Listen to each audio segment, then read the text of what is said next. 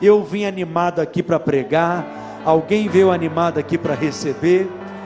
Abra sua Bíblia então no Salmo 116 e nós vamos ler o verso 12 e 13. Leia comigo: Que darei ao Senhor por todos os seus benefícios para comigo. Leia comigo mais uma vez o verso 12: Que darei ao Senhor por todos os benefícios para comigo.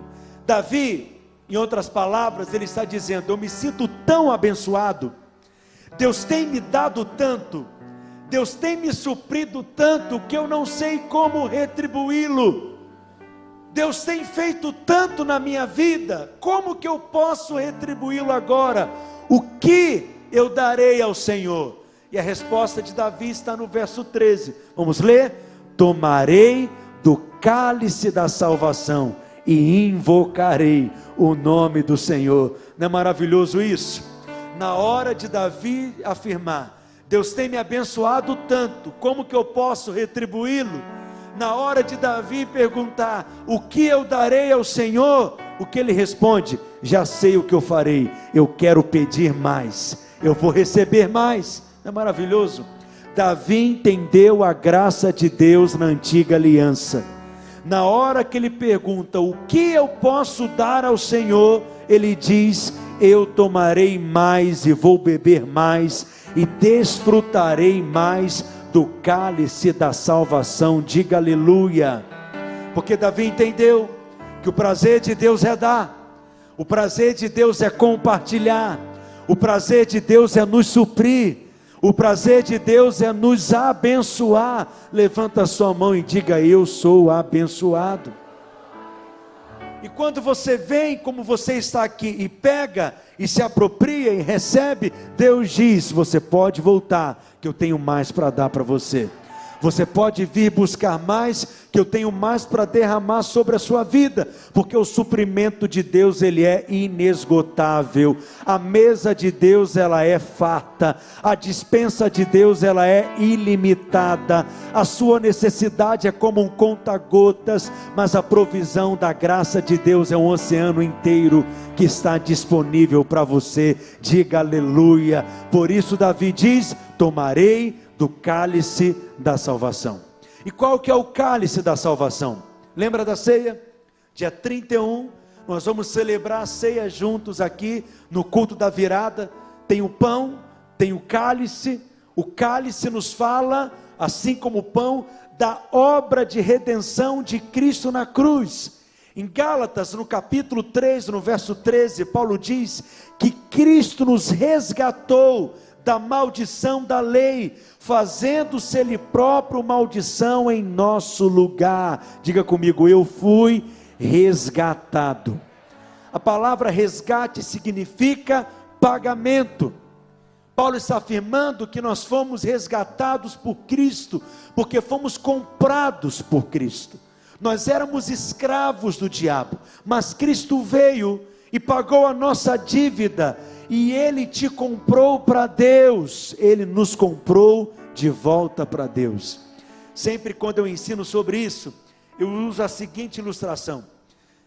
Imagine que na minha infância eu construí um barquinho de madeira.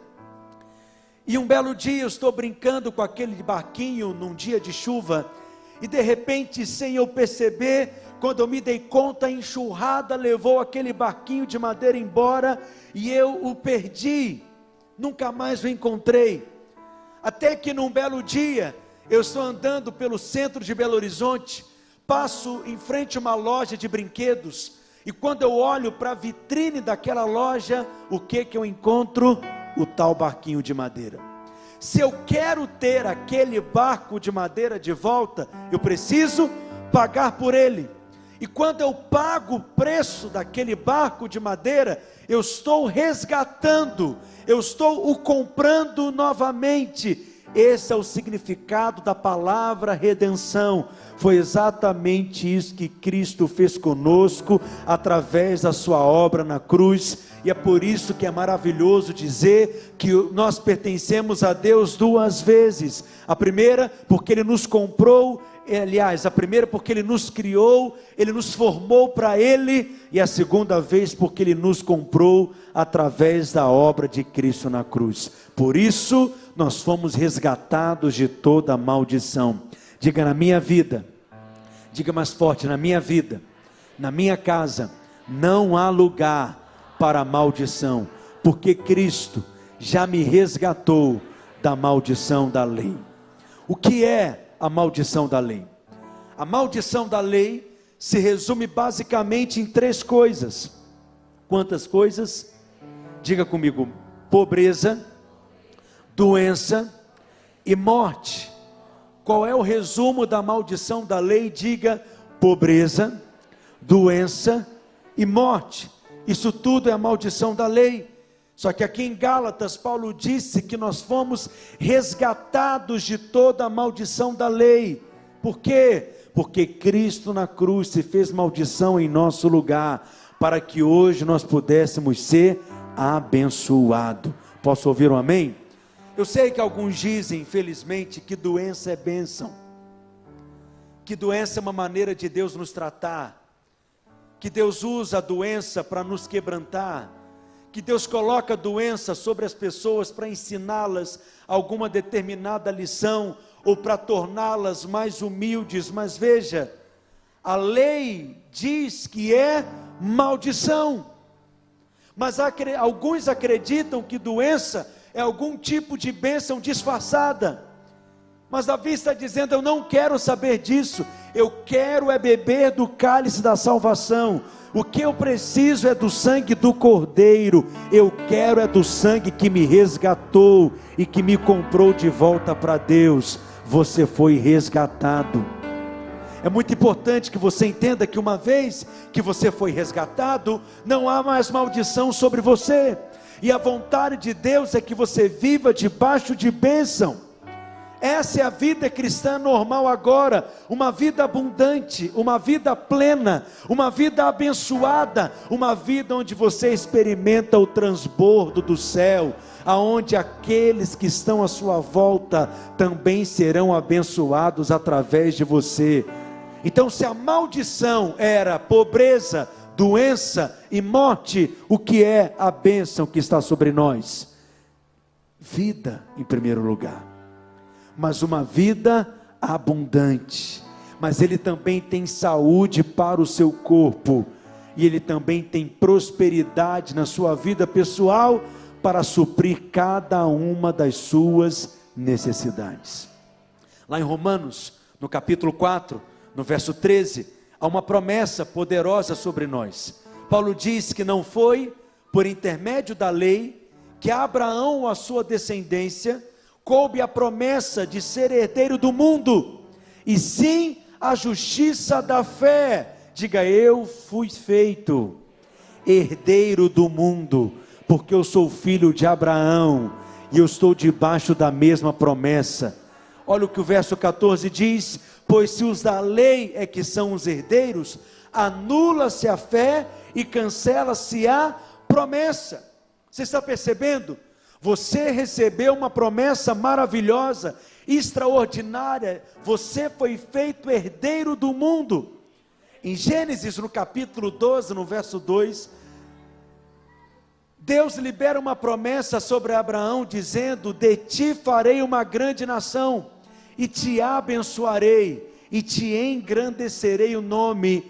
E a última frase do versículo é: leia comigo, se tu uma bênção. Você foi resgatado da maldição para receber a bênção que está sobre Abraão. Mas Abraão foi abençoado para que ele pudesse ser um abençoador.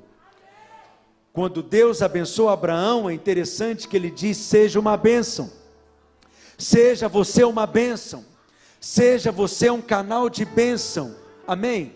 Agora, quem não é próspero, não consegue ser uma bênção na vida de outras pessoas, porque ele não tem nem para ele, como que ele terá para abençoar outros? Ele é filho de Abraão, é herdeiro do mundo, está debaixo da promessa e da palavra de Deus, mas ele não entrou na posse da herança, ele não está desfrutando daquilo que já pertence a ele. Alguns pensam que ter o suficiente para si já é o bastante, mas acredite, essa não é a mentalidade dos filhos de Deus. Nós não cremos que ter para nós é o suficiente, nós não cremos que ter todas as nossas necessidades supridas já é o bastante. Não, o propósito de Deus é sim suprir cada uma das suas necessidades, mas Deus deseja cumprir os seus planos através de nós. Por isso, aquele que é próspero, ele tem para si e ele tem para outros e não fará falta para ele. Eu creio nisso. Amém? Diga para o seu vizinho: prosperidade é você ter todas as suas necessidades supridas e ter também para abençoar outras pessoas e nada irá te faltar. Quantos querem essa bênção? Quantos querem receber essa bênção? Deixa eu te dizer, você já tem, porque você já é herdeiro do mundo, você já é filho de Abraão, você já foi abençoado com toda a sorte de bênção, você já é suprido, você já é uma bênção na vida de outras pessoas. Diga aleluia. Então mude a sua mentalidade. Só pode ajudar quem tem para ajudar só pode abençoar quem recebeu, só pode ser canal de Deus na vida de outros aquele que é próspero.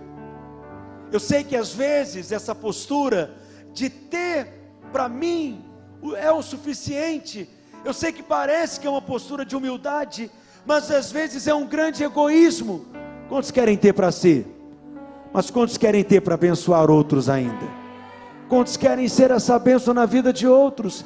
Esse é o Espírito de Cristo, esse é o Espírito do Evangelho. Tudo aquilo que Deus nos dá não é para nós, é para o propósito. Todo recurso que Deus tem colocado nas suas mãos é para o propósito. Deus deseja abençoar você para que você seja uma bênção.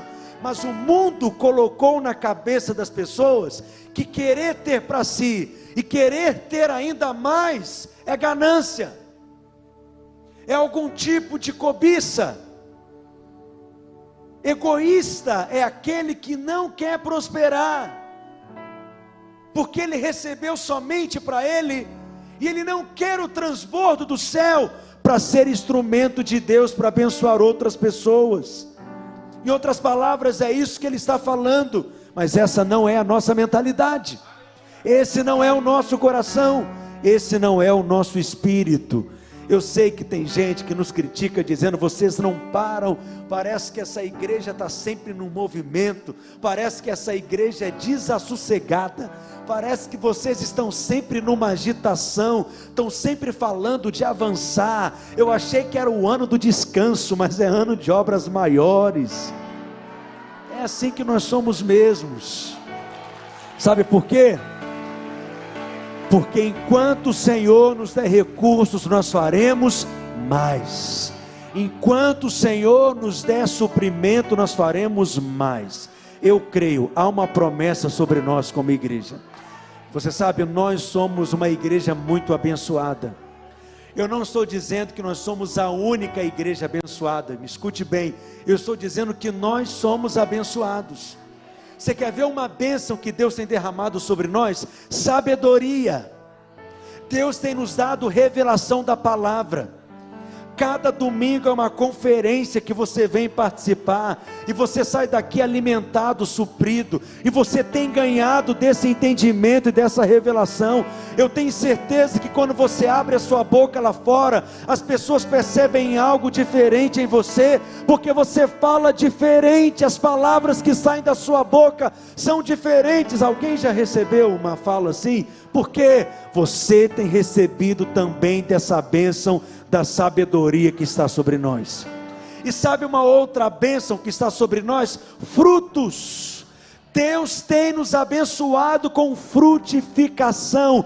Tudo nessa igreja frutifica, tudo nessa igreja multiplica. Nós multiplicamos células, multiplicamos igrejas, multiplicamos líderes, multiplicamos pastores, tudo se multiplica entre nós.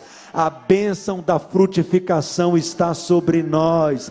Nesses dez anos é o que nós temos testemunhado, mas em um ano, em 2022, Deus fará o que Ele fez em dez anos no nosso meio. Diga amém. Você crê? E há uma outra bênção sobre nós: prosperidade. Tudo aquilo que temos sonhado, Deus tem nos dado, no tempo determinado, mas Ele tem nos permitido chegar lá essa bênção também está sobre você. Então o Henrique pode fazer uma lista de 12 pedidos, uma lista de 20 pedidos, uma lista de 50 pedidos, por quê? Porque o nosso Deus, ele é generoso, ele é gracioso, ele é grandioso e tem prazer em nos abençoar. Diga amém. Nós entendemos que o Evangelho é o poder de Deus para mudar o destino das pessoas, para mudar a história das pessoas. 2022 vai ser um ano desafiador, por ser um ano de eleições, o país está polarizado. Já comece a orar desde já por isso, mas saiba, não coloque a sua esperança em nenhum governante. Homem nenhum tem poder de mudar esse país.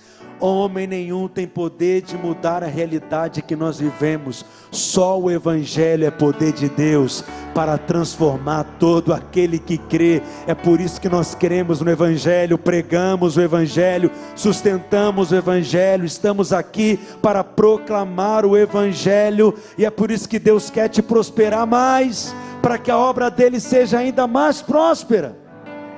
Quem tem essa revelação não é egoísta quem tem esse entendimento, essa mentalidade, não é avarento, porque ele entende que o que ele tem não é só para ele, é para essa pessoa que está aí do lado dela. Diga para o seu vizinho: a bênção que Deus tem para mim não é só para mim, é para você também. Alguns aleluias. Muitos querem aprender mais essa mentalidade. Então vá lá em 3 João, capítulo 1, verso 2. Olha o que João escreve. Leia comigo bem forte. Para os irmãos lá de Lagoa Santa ouvirem aquilo que a gente está lendo, hein? Aleluia.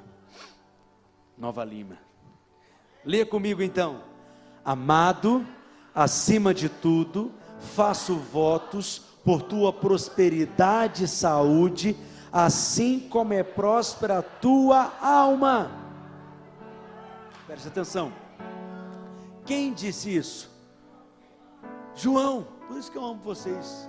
Vocês são um povo de Bíblia. Aleluia. Quem escreveu essas palavras? João, que era o discípulo amado, aquele que reclinou a sua cabeça no peito de Jesus aquele que ouviu o coração de Deus bater, certamente ele conhecia qual era a vontade do Senhor. Certamente João sabia o que alegrava o coração do Senhor, o que trazia prazer para o Senhor. Ele foi o último apóstolo a morrer, escreveu essas palavras já bem velhinho. E João ele diz, leia comigo mais uma vez: amado acima de tudo, ou seja, acima de tudo quer dizer o que? O que vem primeiro, prioritariamente, algo que está em primeiro lugar. Eu faço votos, ou seja, eu expresso o meu desejo em forma de oração. Aqui na revista atualizada está escrito eu faço votos, mas na Bíblia NVI está escrito eu oro. Na Bíblia, na nova tradução da linguagem de hoje, está escrito eu peço a Deus por tua prosperidade e saúde. Acima de tudo, Significa então que prosperidade e saúde deve ser uma prioridade na sua vida. Deus deseja que você envelheça, mas você pode envelhecer de maneira saudável. Amém? Você viverá todos os dias na terra que você tem para viver, mas Deus também quer que você envelheça com as suas necessidades supridas e tendo para abençoar outras pessoas também. Porque não adianta ter tudo e não ter saúde para desfrutar. Amém? E não adianta também ter saúde para desfrutar da vida e viver uma vida miserenta. Por isso que prosperidade e saúde, assim como era prioridade na oração de João, deve ser prioridade para nós também. Posso ouvir um amém? Por isso que ele diz: Olha, eu peço a Deus, eu oro, eu faço votos, eu falo uma oração, para que acima de tudo, em primeiríssimo lugar, como a sua prioridade, que você desfrute de prosperidade e saúde. Eu sei que tem muita gente que se incomoda quando a gente ensina sobre isso, porque nós vivemos num país tão doentio, em que ensinar para o pobre que ele pode se tornar próspero na cabeça de alguns é maldade. Bondade é dar esmola para o pobre, para que ele continue pobre pelo resto da vida. Não! Essa não é a vontade de Deus. É a vontade de Deus, sim, você suprir a necessidade de quem está à sua volta. Eu creio nisso. Eu tenho um propósito diante de Deus. Todas as pessoas que param no sinal vendendo alguma coisa, eu tenho o propósito de comprar, abençoar. Eu vou no posto de gasolina, né, eu procuro às vezes deixar ali uma oferta para quem está me servindo, quem está me abençoando, que ele leva até um susto. A Bíblia diz: aquele que tapa o clamor, aliás, aquele que tapa o ouvido para o clamor do pobre, também clamará e não será ouvido. É forte. Agora, a vontade de Deus é que você ensine o pobre a prosperar, porque a vontade de Deus é supri-lo em todas as necessidades. Não significa que ser próspero é viver com 47 apartamentos, 58 casas, 27 helicópteros, não. É você ver o suprimento das suas necessidades e poder abençoar aqueles que estão à sua volta também. Diga para o seu vizinho: isso é prosperidade. Essa é a vontade de Deus para você. Então ele diz: Amado, acima de tudo eu faço votos por tua prosperidade e saúde, assim como é próspera a tua alma. Nós não conhecemos mais o coração de Deus do que João. E João está nos encorajando, dizendo: ore a respeito disso, fale com Deus a respeito disso, deseje essas coisas, peça a Deus, coloque como encargo de oração, não se constranja em pedir, seja pidão, tudo é vosso, voz de Cristo e Cristo de Deus, busque, confesse aliança, creia na promessa, creia na palavra, creia que você é herdeiro do mundo, creia que você é abençoado e favorecido. Amém, meus irmãos? Agora, pastor, amém, eu desejo isso, mas como que Deus irá fazer isso? Eu vou te ensinar. Ele diz no finalzinho do verso 2: Assim como é próspera a tua alma. João está dizendo o seguinte: Gaio, meu discípulo amado, a minha oração é que na mesma medida que você é abençoado na sua alma, na mesma medida que você é próspero na sua alma, que na mesma medida você desfrute de saúde no seu corpo e você tenha riquezas para ser suprido e abençoar outras pessoas. João está dizendo que essa é a medida de Deus. A medida de Deus para a sua prosperidade e saúde é a sua alma. Quem aqui já estudou na escola de discípulos? Você já aprendeu que a sua alma tem quantas funções? Diga três. Então diga comigo: mente, vontade e emoções. Me ajude aí a pregar para quem está do seu lado. Fala para o seu vizinho: a sua alma possui três funções. Conta para ela quais são. Diga mente, vontade e emoções. O que é ter uma alma próspera? É ter uma mente próspera. O que é ter uma mente próspera? É ter uma mente ágil, é ter uma mente alerta, é ter uma mente saudável, é ter uma mente criativa, é ter uma mente refrigerada, é ter uma mente inteligente, é ter uma mente em paz. Não é uma mente cheia de pensamento de morte, cheia de pensamentos negativos, cheia de perdas e de pessimismo, não. Quem é próspero na alma possui uma mente cheia de fé. Mas aquele que é próspero na alma também é próspero na sua vontade. Ele está disposto, ele é animado, ele acorda disposto, ele acorda com ânimo, ele acorda para cima, ele acorda alegre, ele acorda positivo. Quem é próspero na alma possui também emoções saudáveis. Ele não vive angustiado, ele não vive abatido, ele não vive deprimido, ele está dizendo: Eu estou cheio de esperança, eu vou virar a esquina, Deus vai me encontrar, e Ele tem algo novo preparado para mim. Acredite, ter uma alma assim afeta as suas finanças, ter uma alma assim afeta toda a sua vida ter uma alma assim afeta tudo que está à sua volta. Ter emoções boas, positivas, alegres, em paz, em harmonia consigo mesmo, em harmonia com aqueles que estão à sua volta. Uma alma cheia do amor de Deus renovada pela palavra de Deus, é aquele que tem a postura: eu vou desfrutar da vida, eu vou viver uma vida plena, eu vou viver a vida intensamente, eu vou viver em paz. Isso é alma próspera. Só que a prosperidade da sua alma vai definir a sua prosperidade financeira. Alô, quem está aqui comigo? Isso é uma chave espiritual poderosa.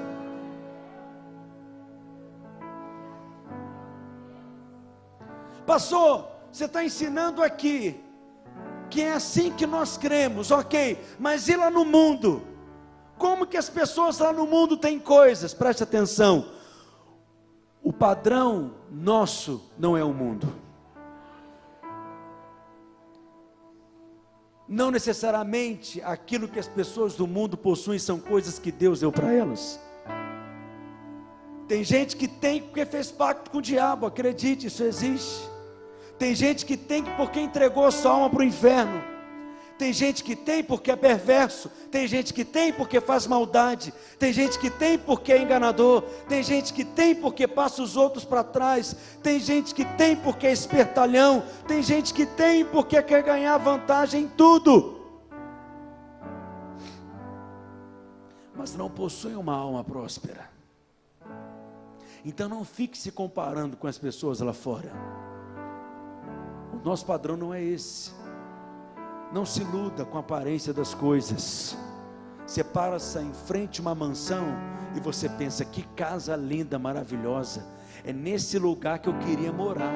Isso é que é vida. É nessa casa que eu queria viver. Olha que casa, olha esse jardim, olha os carros que tem, mas e lá dentro? A mulher está trancada dentro do quarto, deprimida, porque descobriu que o seu marido está atraindo o seu filho está trancado dentro do quarto, cortando os pulsos, pensando em como tirar a vida, e o marido saiu, está com outra. Isso não é prosperidade. Essa família não é uma família próspera. Não se iluda com a aparência do mundo, porque a aparência passa. Por isso que para nós tudo começa na nossa alma.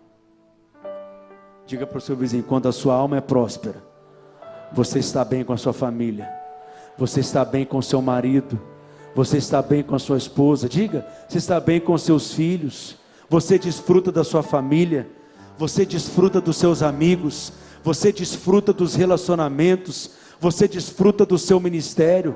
Diga: você desfruta da vida da igreja. O mundo não tem, mas essa é a graça de Deus dentro de você que se extrapola e estende para toda a sua casa. Sua casa, sua parentela inteira vai desfrutar dessa mesma bênção, eu creio. Quantos querem ter uma alma próspera? O que eu tenho que fazer, pastor, para ter uma alma próspera? Olha o verso 3, leia comigo.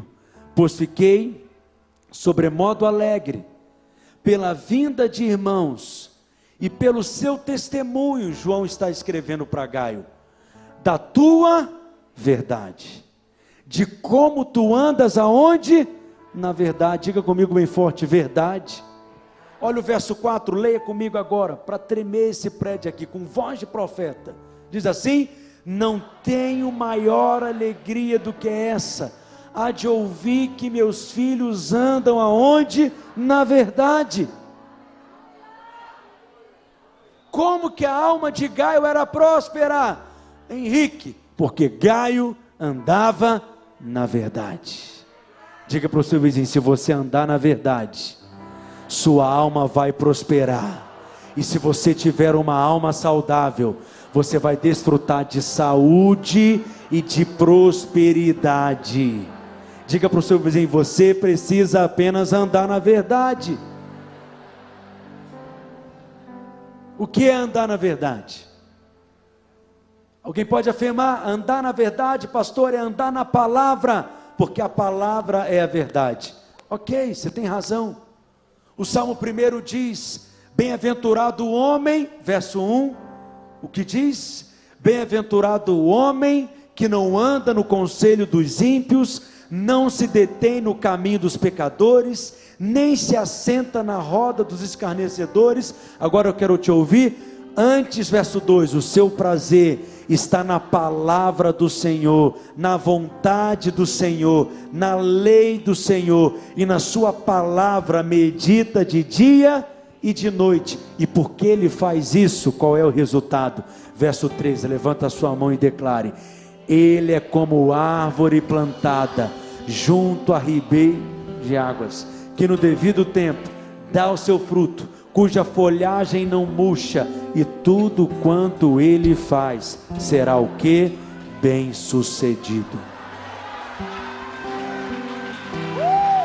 Se você andar na verdade, aleluia, sua alma irá prosperar. E se você tiver uma alma próspera, em tudo que você fizer, você será bem sucedido tudo isso porque você decidiu meditar na verdade, comer a verdade, falar a verdade, confessar a verdade, se encher da verdade. Pega a sua Bíblia aí, ou o seu celular, não é? Pega aí no seu lugar, abraça assim a sua Bíblia, diga: Eu amo a palavra de Deus. Diga: A palavra de Deus é a verdade para mim. Diga aleluia.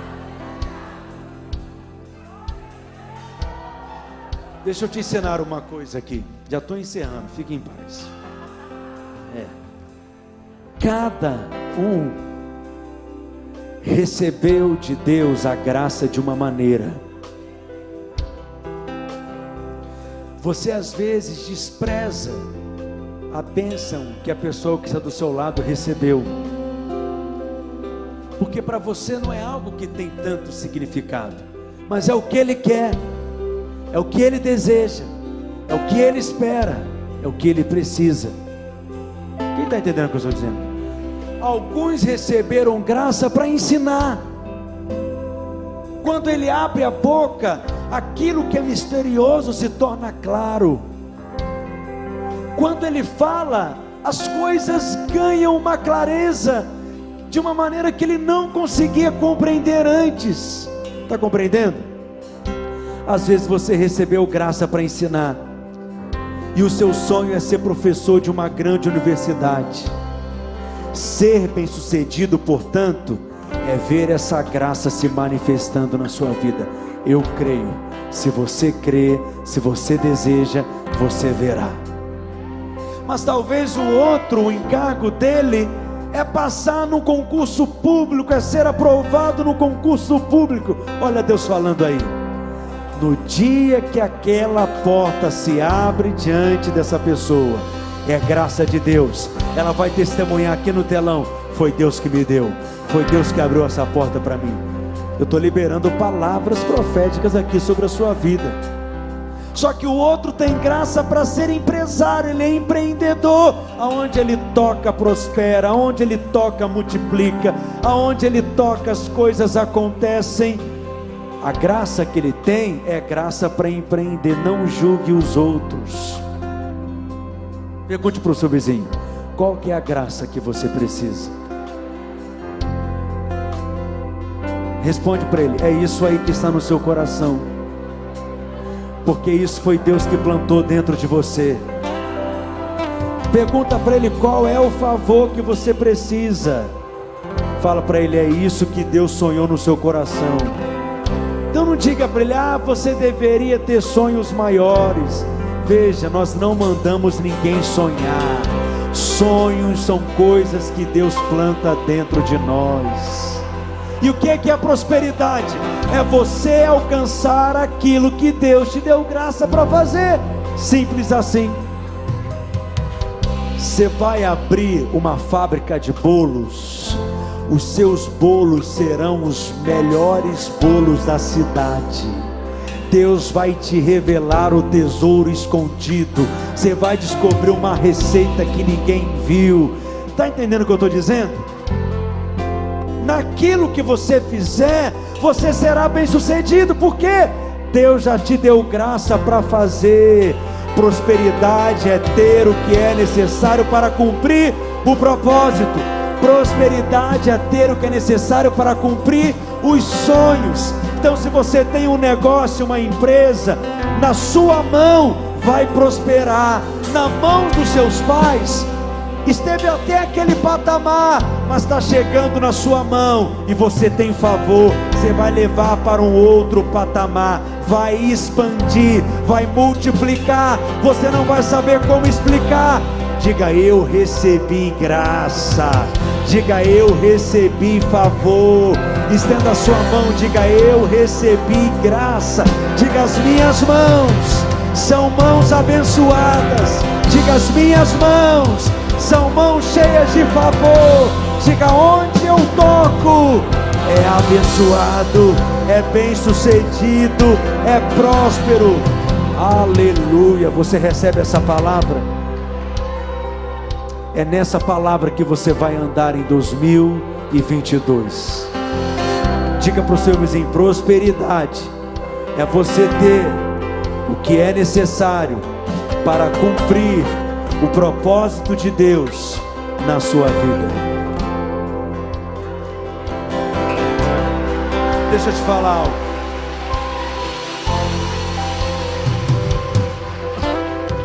Você não levanta para trabalhar para ir ganhar dinheiro. Essa é a mentalidade do mundo. Nós não levantamos para trabalhar para ir ganhar dinheiro. Esse não é o nosso espírito. Esse não é o nosso coração. Esse não é o nosso projeto de vida. Não faça isso. Isso é o que o mundo faz. Essa é a ótica do mundo. Essa é a maneira do mundo ver. Essa é a maneira do mundo enxergar. Você sai para trabalhar para cumprir o propósito que você recebeu graça para fazer. Você está entendendo o que eu estou dizendo? Você não vai trabalhar, você vai se divertir todos os dias. É isso. Essa é a nossa mentalidade. O que você nasceu para fazer, o que Deus te desenhou para ser. Descubra isso. É esse sonho, é esse encargo que está no seu coração. Você está entendendo? Ah, pastor, mas eu investi a minha vida toda para ter esse diploma. Talvez Deus te permitiu ter esse diploma só para você ter o que rasgar e o que queimar, porque Ele tem gerado um sonho, um encargo no seu coração. Talvez tem pessoas que não irão compreender, mas você será bem sucedido nisso. Você vai prosperar nisso. Diga aleluia. A palavra de Deus é a verdade e ela nos faz prosperar.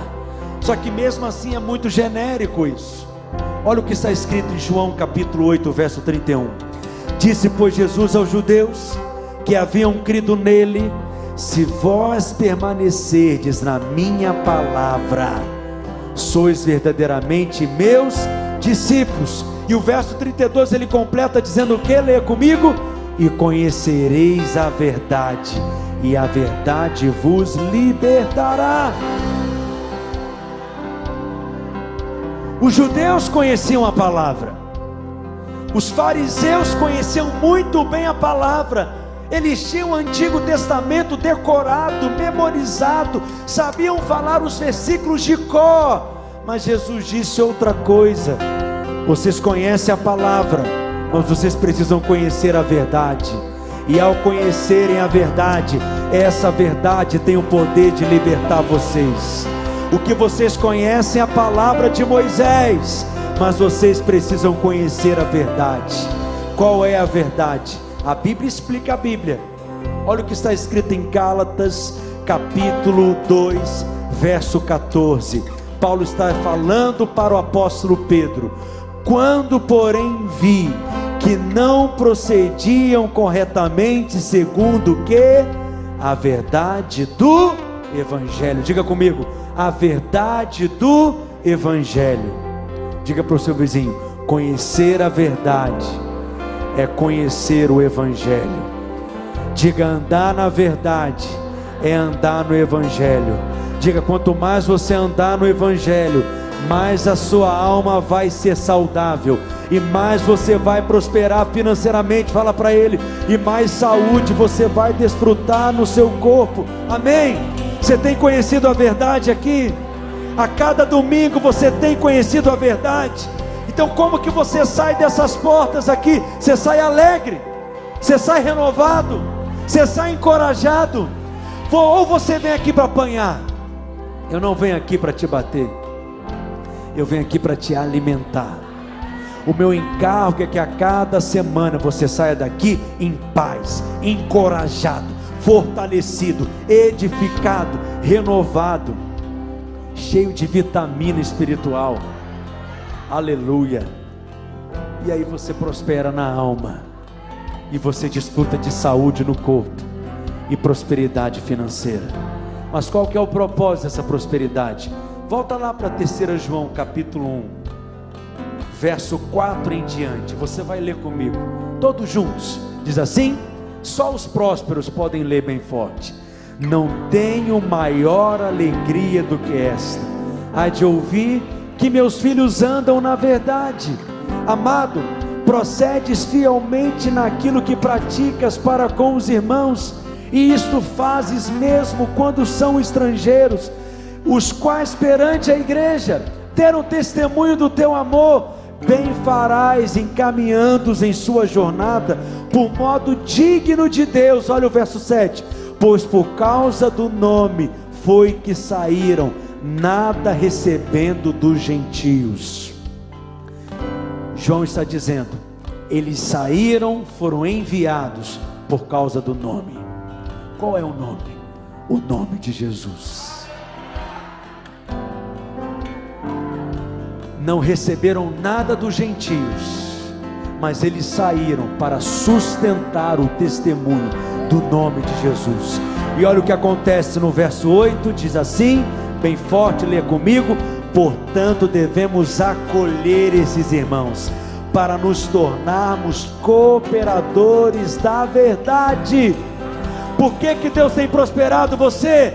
Para que você seja um cooperador da verdade. Como que você coopera com a verdade? Financiando para que essa verdade continue sendo pregada. Essa verdade me transformou, ela mudou a minha casa, ela mudou a história da minha família. Eu não sei aonde eu estaria se não fosse essa verdade. Certamente eu não estaria aqui. Mudou a história dos meus pais, transformou a minha hereditariedade, a minha geração foi toda afetada por causa dessa verdade. Como que eu não posso viver por ela? Como que eu não posso viver para pregá-la? Por ela eu darei a minha vida, por ela eu darei a minha saúde, o meu tempo, a minha energia, a minha disposição, os meus recursos. Eu vou cooperar para que outros sejam tocados pela verdade. Em 2022, Deus fará entre nós mais do que Ele fez nesses últimos dez anos, eu creio. Você crê nisso?